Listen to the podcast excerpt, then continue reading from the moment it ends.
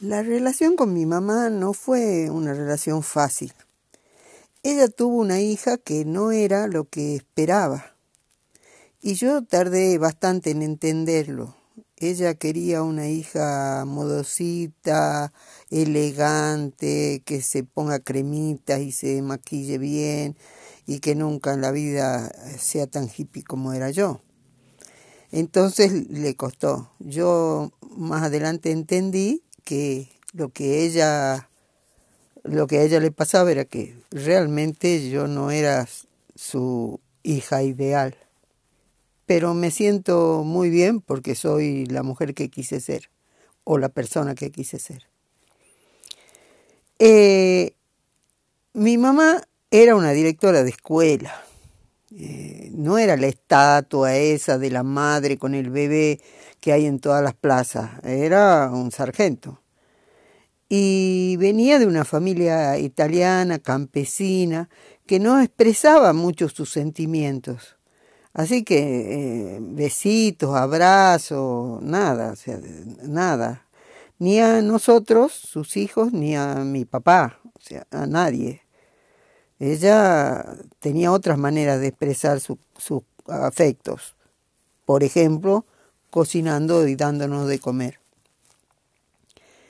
Eh, a mí ella me besaba, o a, cada uno de nosotros, a mí me besaba para su cumple, el mío, eh, Navidad, Año Nuevo y el Día de la Madre. Como una familia tana, eh, nosotros nos reuníamos muchas veces. Y dentro de mi familia Tana yo tenía a mi tía Lidia, que era mi mamá, la que debía haber sido mi mamá. Creo que nacimos cruzados. Yo tengo una prima, Cristina, que es lo más parecido a mi mamá, las dos sargentos, las dos frías, las dos así, y mi tía, y las dos ordenaditas y limpitas. Y mi tía era una persona eh, tierna, agradable, eh, cero quilombo y totalmente despelotada como era yo. En esta familia eh, que nos reuníamos cuando vivía el nono los domingos para hacer pastas, siempre estaba toda la familia junta, como todos los tanos. Y creo que la reunión más importante del año era el Día de la Madre nos reuníamos en Los Perales, en una casa que de campo, medio de campo y medio de trabajo, que tenía mi tía y su marido que era eh, tenía camiones, entonces ahí estaba lleno de camiones, había un taller, un gran asador y un gran quincho y una inmensa pileta. En ese lugar no era un lugar de reunión, había un, un árbol muy grande y bajo esa sombra de ese árbol se hacían todas las reuniones de la familia durante mucho tiempo. La pileta eh, se inauguraba el Día de la Madre, así que la tía empezaba a joder dos fines de semana antes y, y el viernes ese nos hacía ir y el sábado a limpiar la pileta con hipoclorito, con un cepillo, nada de ponerle barrefondo, no, no existían esas cosas. Había que limpiar la, pileta a pulso y sacar todo el moho del verano, del invierno, perdón, y que era como mucho laburo. Y nos hacían laburar para que esté lista la pileta tipo 4 o 5 de la tarde del sábado y empezar a cargarla para el domingo, que era la inauguración. Eh, por supuesto, nunca terminaba de cargar si el agua estaba recontra remil helada, pero no importa, nos bañábamos igual. Eh, el Día de la Madre, la tía nos obligaba a a estar, ir en malla, a estar, había unos vestuarios, a tener todo organizadito para esa inauguración que iba a ser, por supuesto, después de las 3 de la tarde, después de haber hecho la digestión. Era un asado multitudinario. por supuesto presidido por la nona. Después mi mamá, la tía, la esposa de mi tío Lito, y más adelante las madres primas y las madres de esas madres.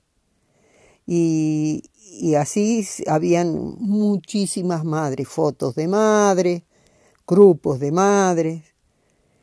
Eh, había muchos regalos, los que se habían entregado en la casa y los que se entregaban ahí porque se llevaban para las otras madres.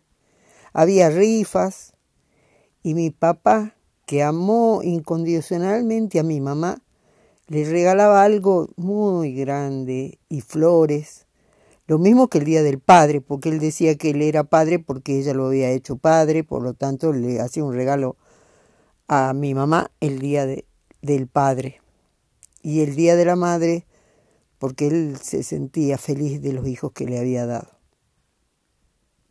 Añoro esos asadazos. La loba, toda la tarde, toda la siesta, la tía que se enojaba con mi hermano porque hacía trampa, y esa tarde de pileta con mate, charla y, y peleas también, y, gritos, y, nos hacían cagar a cualquiera de nosotros, algunos. Algunos te daban un pellizcón, mi mamá sobre todo le daba un pellizcón a cualquiera.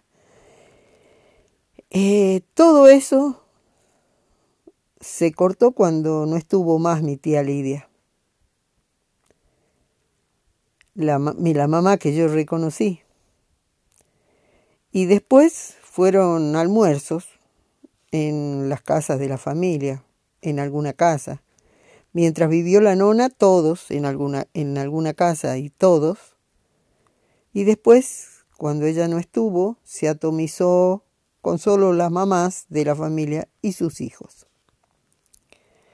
Sé que es una fiesta comercial, pero no deja de ser una hermosa oportunidad de reunión.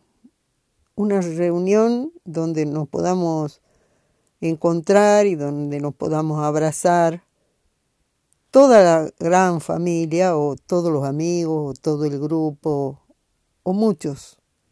Esas son las reuniones que yo quiero propiciar y que quiero que no se pierdan y que quiero que las generaciones que siguen eh, añoren como yo estoy añorando ahora el Día de la Madre.